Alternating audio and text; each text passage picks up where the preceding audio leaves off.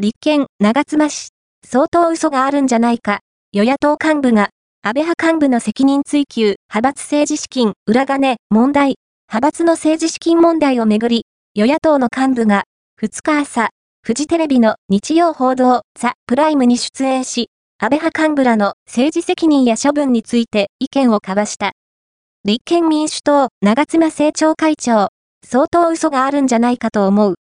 卑怯な政治家として、事務局長に全部押し付けることは、いかがなものかというようなことを、さらにやっぱり追求しないと、政治家は、何も責任取らないということになりかねない。日本維新の会、藤田幹事長、派閥の幹部というのが、責任を何らか取るという姿勢が全くないんだなということが、国民の皆さん、よくわかったということだと思います。野党幹部は政倫審で、安倍派幹部が、裏金問題への関与を否定したことについて、責任を取らない姿勢だと批判した。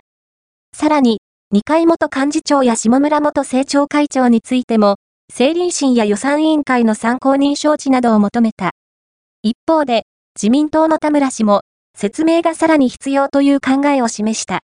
自民党、田村政調会長代行、政治家としての責任としてね、国民の皆様方からは、やはり、この話はおかしいんじゃないかと思われるまた、党紀委員会の副委員長として、党の処分について、逮捕や起訴がされていないとして、除名には当たらない考えを示す一方、政治的責任について処分を検討する姿勢を示した。